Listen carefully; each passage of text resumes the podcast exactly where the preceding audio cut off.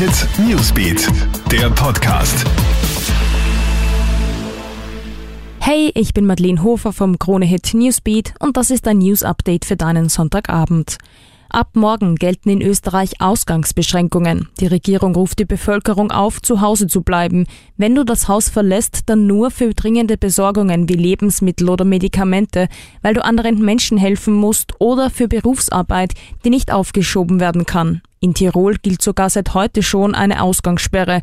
Wer nicht in Tirol lebt, muss das Bundesland verlassen, es sei denn, du musst wegen deines Berufs in Tirol bleiben. Außerdem gibt es ab morgen ein Versammlungsverbot, zudem werden Spiel- und Sportplätze geschlossen. Lokale und Restaurants bleiben ab Dienstag zu. Wenn du spazieren gehen willst, solltest du bitte nur alleine gehen oder mit Menschen, die im gleichen Haushalt leben. Zudem werden alle Zivil- und Grundwehrdiener, die derzeit ihren Dienst verrichten, verlängert. Zusätzlich werden ehemalige Zivil- und Grundwehrdiener für den Freiwilligendienst gesucht.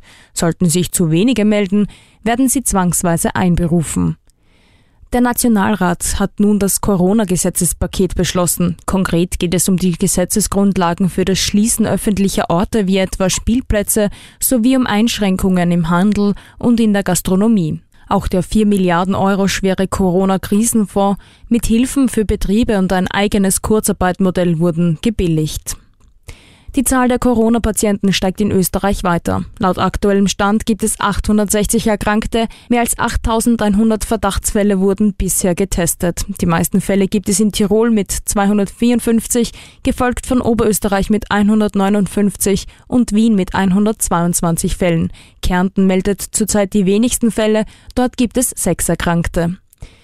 Und mitten im Corona-Chaos hat ein 34-Jähriger in Graz seine eigene Familie als Geisel genommen. Gestern Nachmittag wurden die Einsatzkräfte zu einer Wohnung im Bezirk Liebenau gerufen, weil ein Mann seine 23-jährige Frau und die beiden gemeinsamen Kinder im Alter von ein und fünf Jahren mit dem Umbringen bedroht haben soll. Der Iraker war mit einem Messer bewaffnet. Die Verhandlungsgruppe der Polizei konnte den Mann schließlich zum Aufgeben überreden. Der 34-jährige ließ sich widerstandslos festnehmen und wird angezeigt. Seine Frau und die Kinder sind zum Glück unverletzt geblieben.